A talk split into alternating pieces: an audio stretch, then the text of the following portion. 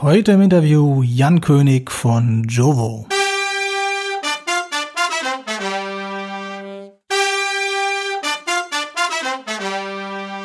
Hallo und herzlich willkommen zur neuen Folge von One Skill a Day, dem Podcast rund um Voice Design.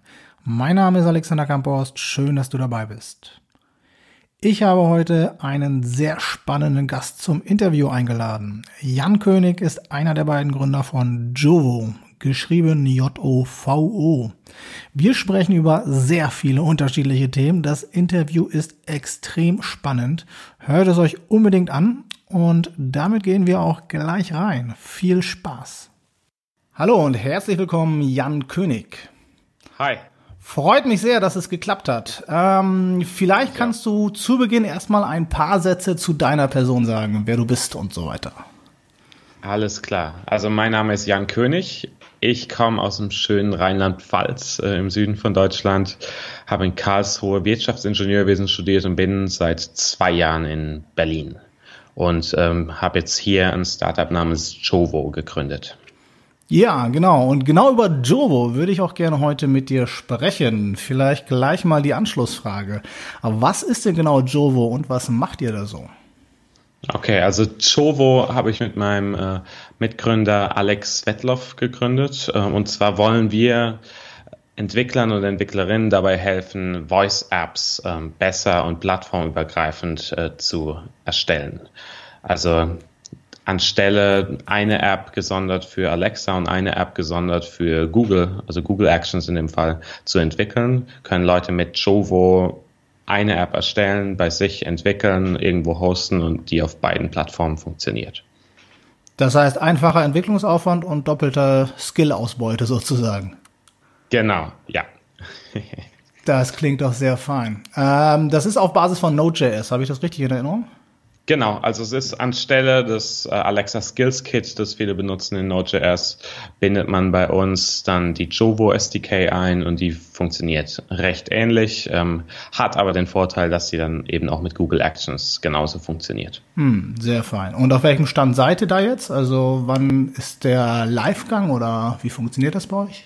Mhm. Also es wird schon von ähm, einigen Leuten, auch Agenturen benutzt. Jetzt seit zwei Monaten sind wir in der Testphase, da ist es Open Source ähm, und schon verfügbar. Wir launchen aber heute etwas offizieller, also erster, erster öffentlicher Launch. Ich bin mal gespannt, was passiert. Heute, na so ein Zufall. Und da bist du gerade hier im Podcast. Das ist doch wunderbar. Ja. Das freut mich natürlich umso mehr. Ähm, ich habe mir das mal angeschaut und das sieht wirklich sehr spannend aus. Ähm, was mich schon noch interessieren würde, ist, ähm, du hast ja gesagt, ich baue einmal etwas, dann bekomme ich ein Alexa-Skill und eine Google Action dabei raus. Jetzt kommen ja nach und nach noch weitere Anbieter in diesem äh, Feld. Also Microsoft Cortana ist ja sozusagen schon auf mhm. dem Platz drauf. Dann spricht Apple da, davon, dass sie Siri in irgendeiner Art und Weise halt mit dem äh, für, für ein Home-Gerät auch zur Verfügung stellen wollen. Habt ihr da noch irgendwelche äh, Vorsätze, solche weiteren Plattformen zu integrieren oder wie sieht so eure, eure Zukunftsvision in der Richtung aus? Ja, auf jeden Fall. Also für uns ist das jetzt gerade mit den Voice-Plattformen, das erinnert so ein bisschen an die frühen Smartphone-Seiten, wo es äh, damals auch noch ein total fragmentierter Markt war und man noch nicht wusste, auf welche Plattform man sich jetzt fokussieren sollte. Deswegen ist es für uns auch wichtig, wirklich alle, die es jetzt gibt, abzudecken. Microsoft Cortana als nächstes. Ähm, Apple Siri ist so eine Sache, weil Apple immer ein bisschen geschlossen ist. Also da müssen wir einfach schauen, inwieweit öffnen die sich noch weiter ähm, für, für, die, für die Entwickler. Und ähm, deswegen, da sind wir gespannt. Also es gibt auch Open Source Lösungen, wie zum Beispiel Mycroft. Es gibt in China jetzt drei äh, Ankündigungen äh, über Voice Assistance und Voice Plattform dort. Also da sind wir gespannt, wo, wo die Reise noch hingeht. Ähm, für uns aber erster Schritt jetzt äh, Google Assistant und Alexa, einfach weil da die Nachfrage am, am höchsten ist. Und äh, man kann ja jetzt auch Cortana über Alexa erreichen. Also da gibt es ja diesen, äh, diesen mhm. Workaround bald. Aber dann wollen wir wirklich Cortana als nächstes integrieren und äh, dann schauen wir mal weiter. Auf jeden Fall sehr spannend. Kann ich jedem nur empfehlen, sich das mal anzuschauen. Der Name ist Jovo, geschrieben J-O-V-O. Ich verlinke das natürlich wie immer in den Show Notes. Also auf jeden Fall sehr spannend und ich kann mir sehr gut vorstellen, dass äh, man da eine wahnsinnig hohe Zeitersparnis haben kann, wenn, wie gesagt, der doppelte und später vielleicht dreifache oder vierfache Output dann sozusagen vorhanden ist. Also sehr schöne Idee. Danke. Also es ist für uns auch wie, wie iOS und Android, ähm, dass man da also für uns auch wirklich für Nutzer äh, ein Vorteil, nicht nur für die Entwickler. Das ist, also wie, wie oft ist es heute so, dass Leute ewig auf eine Android-Version warten müssen, weil die Priorität einfach bei, ähm, bei iOS liegt. Und äh, das sehen wir hier auch gefährlich, wenn Leute sich nur auf Alexa-Skills konzentrieren, weil es doch einige Google Home-Nutzer jetzt schon gibt. Und ähm, das, äh, das wird immer mehr werden, dass man sich da einfach sagen kann, okay, für alle Nutzer ist das ähm, ist meine Plattform erreichbar und im Idealfall, wenn Leute zwei verschiedene Sprachassistenzen haben, eine im Auto, eine zu Hause, äh, dass man eben die die Apps dann auch äh, plattformübergreifend auch dann ähm, erreichen kann und dass sie dann irgendwo verbunden sind und wissen, das ist jetzt dieselbe Person, die mit mir spricht. Mhm, genau, das finde ich nämlich auch wirklich sehr spannend, dass man da sozusagen, wie man so schön sagt, so eine seamless Experience über verschiedene Geräte hinweg schaffen kann, mhm. weil es natürlich völlig klar ist, dass ich zwar Alexa zu Hause haben kann, aber vielleicht habe ich Google auf meinem Handy oder in meinem Auto drin. Also ist glaube ich ja. auch, dass unterschiedliche Anwendungsfälle für unterschiedliche Assistant quasi äh, gemacht ja. sind, aber unten drunter die ähm, die Programme oder die Apps, die Skills, die Actions sollten halt immer miteinander kommunizieren können, so dass auch klar ist, äh, dass ich sozusagen eine Aktion auch weiter fortführen kann später. Absolut, das finde ich schon ja. auch interessant. Cool, ja, also das ist auch das, was wir als nächstes anstreben, ist eine API, die genau das ermöglicht, die das für Leute einfacher macht äh, zu entwickeln, diese Seamless Experiences, was du jetzt gesagt hast, ähm, oder auch ähm, komplementäre Experiences. Das heißt, ich sage jetzt, zeigt mir mehr Infos auf meinem Tablet an, wird da dargestellt. Das ist alles gerade noch recht schwierig zu, zu entwickeln, ähm, sehr aufwendig aufzusetzen. Jeder findet das Rad gerade neu und da sind wir jetzt gerade an der API dran, die diese multimodalen ähm, Interfaces äh, oder Erfahrungen besser, besser entwickeln lässt. Mm, sehr cool. Das kann ich mir sehr gut vorstellen, dass wir das in einer späteren Folge vielleicht auch nochmal wieder herholen, wenn ihr da ein wenig weiter seid. Das klingt Dauer auf jeden noch. Fall alles super spannend. Cool. Lass uns vielleicht kurz über eine andere Sache noch sprechen. Im Vorgespräch hast du kurz das Beta-Camp erwähnt. Äh, ich kann das jetzt, glaube ich, gar nicht so richtig gut wiedergeben, aber ich kann zumindest die Frage stellen und dann kannst du etwas darüber sagen. Was war dieses Beta-Camp und was habt ihr da gemacht? Welche Erfahrungen habt ihr da so gesammelt? Ja, also, wir haben im Januar äh, diesen Jahres haben wir angefangen, uns mit Sprachassistenzen zu beschäftigen. Und genau diese Seamless Experiences, äh, über die wir jetzt gerade eben gesprochen haben, äh, die, die haben uns ein bisschen gestört, dass es sowas noch nicht gibt. Und haben da an einer Idee gebastelt, haben einen kleinen Prototypen gebaut, der sowas einfacher macht. Und haben dann gesehen, dass es BetaWorks, das ist ein äh, Investor, eine Investmentfirma, die auch selbst ähm, Startups aufbauen äh, aus New York, dass die ein Programm haben, das sich äh, VoiceCamp nennt. Also die ähm, Betaworks kann man sich so vorstellen, die haben drei Säulen. Das erste ist ähm, Startup Studio. Da bauen sie selbst Firmen auf, also so bekannte Firmen wie zum Beispiel Giphy oder Instapaper, äh, Dots, ein sehr bekanntes Spiel.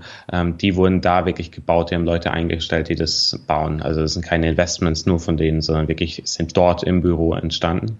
Ähm, die zweite Säule ist, äh, ist der Seed Fund. Da investieren sie ähm, in Seed Startups. Äh, zum Beispiel Dinge wie Product Hunt, Medium, Tumblr, solche Firmen äh, haben die investiert. Das ist sehr, sehr medienlastig.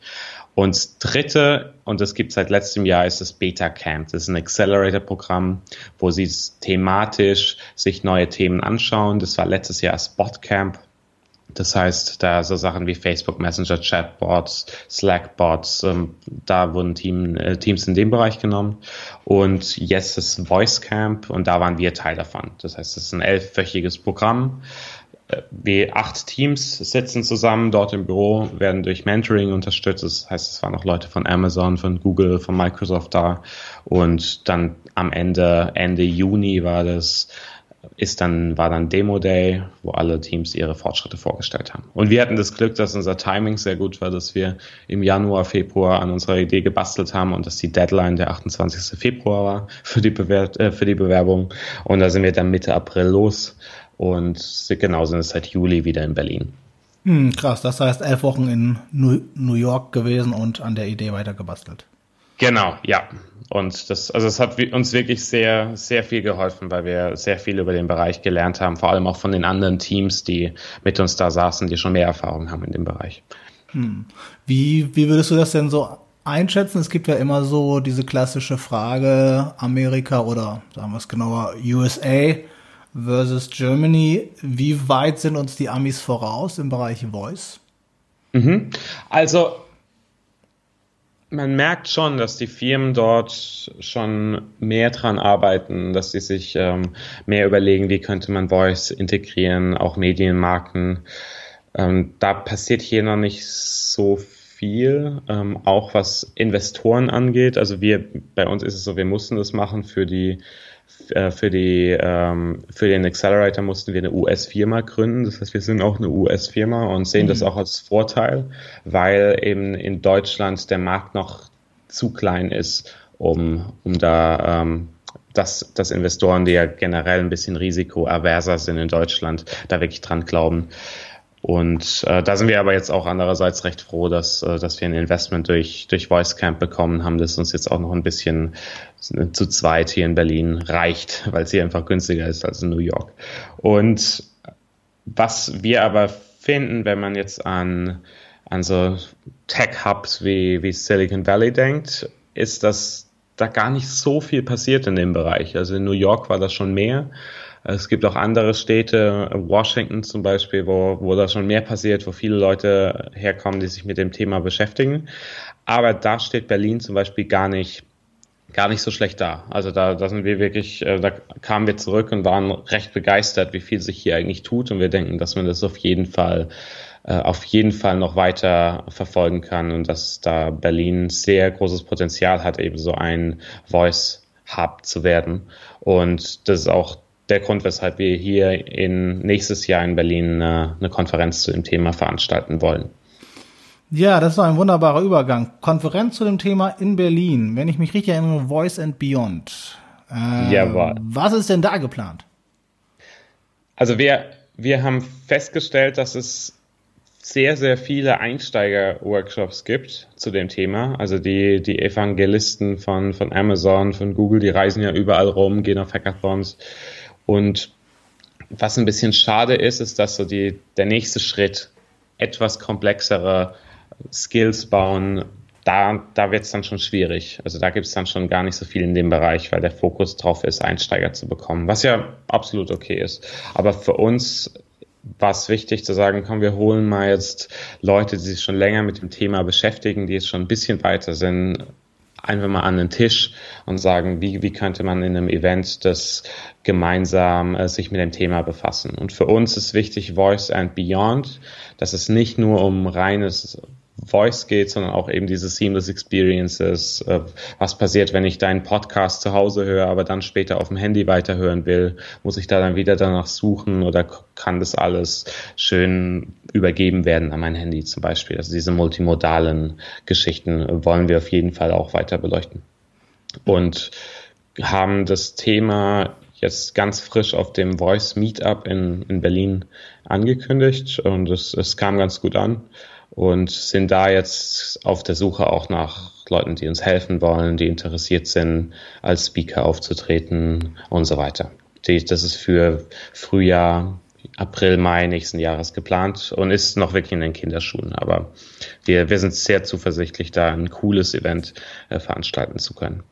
Mhm. Mit vielen Leuten, die, die da interessant sind in dem Bereich.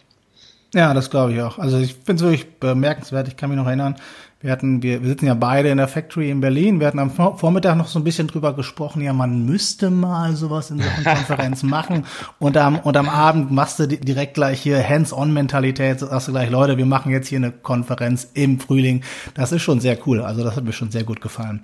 Von ja, daher. Ich, ich habe auch ein bisschen Angst.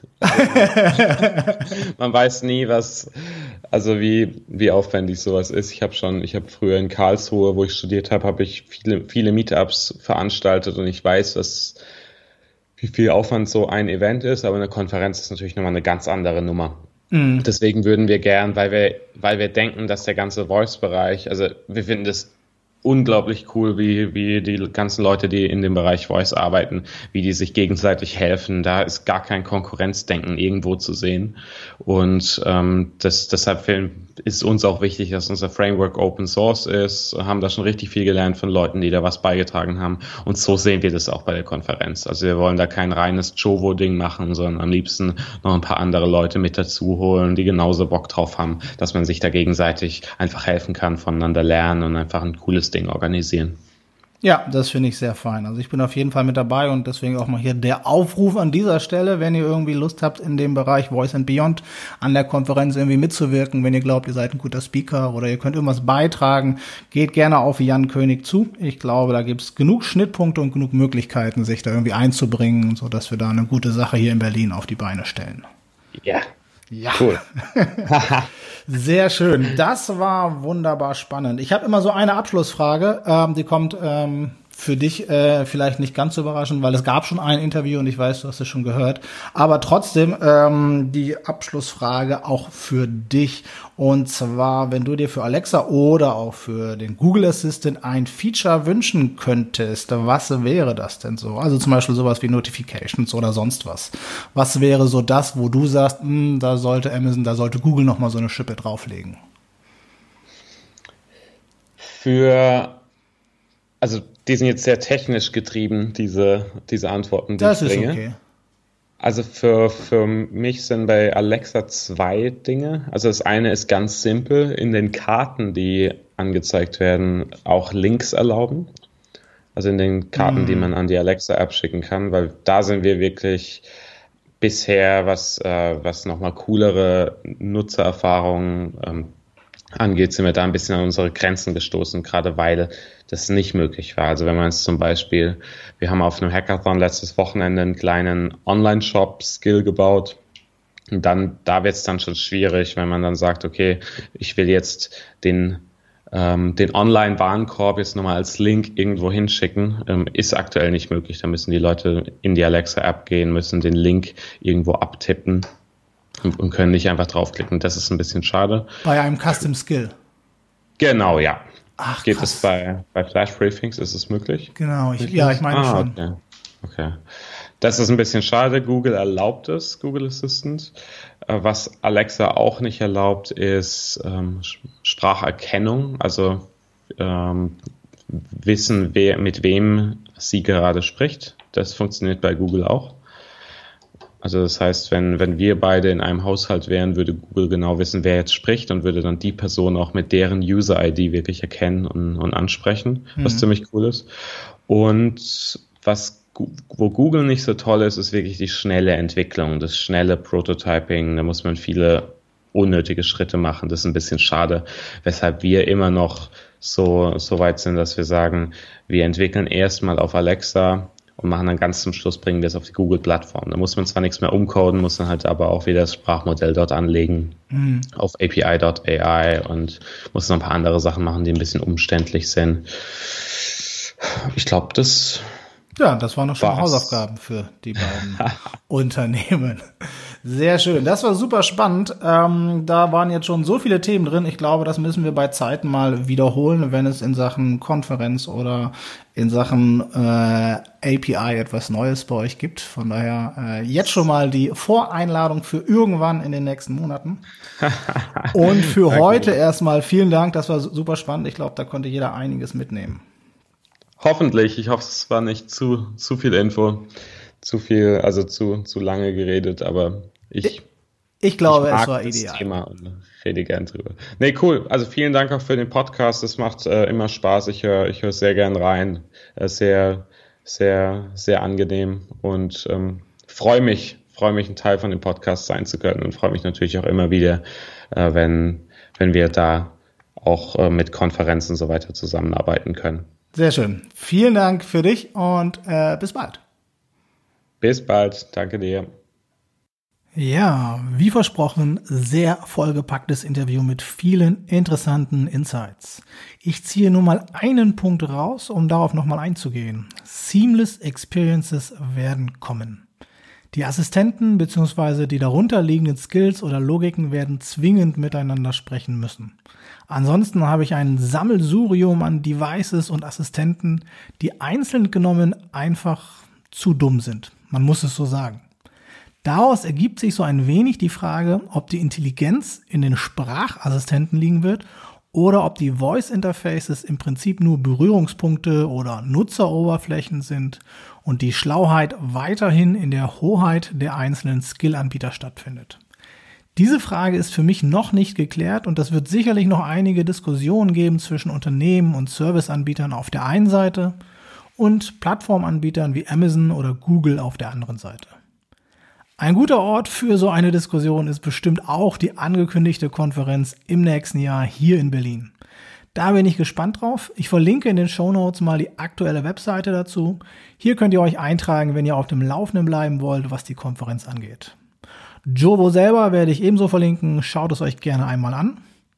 Und damit kommen wir für heute auch ans Ende der Folge. Wenn es für dich interessant war, dann würde ich mich über eine 5-Sterne-Bewertung bei iTunes freuen, damit ich noch viele weitere Interviews führen kann. Wenn du Feedback hast, gerne über Twitter oder direkt auf der Webseite www.oneskilladay.de. Dort findest du auch die angekündigten Shownotes, Links und das Transkript der heutigen Folge. Ich hoffe, wir hören uns bald wieder. Bis dahin, auf Wiedersehen.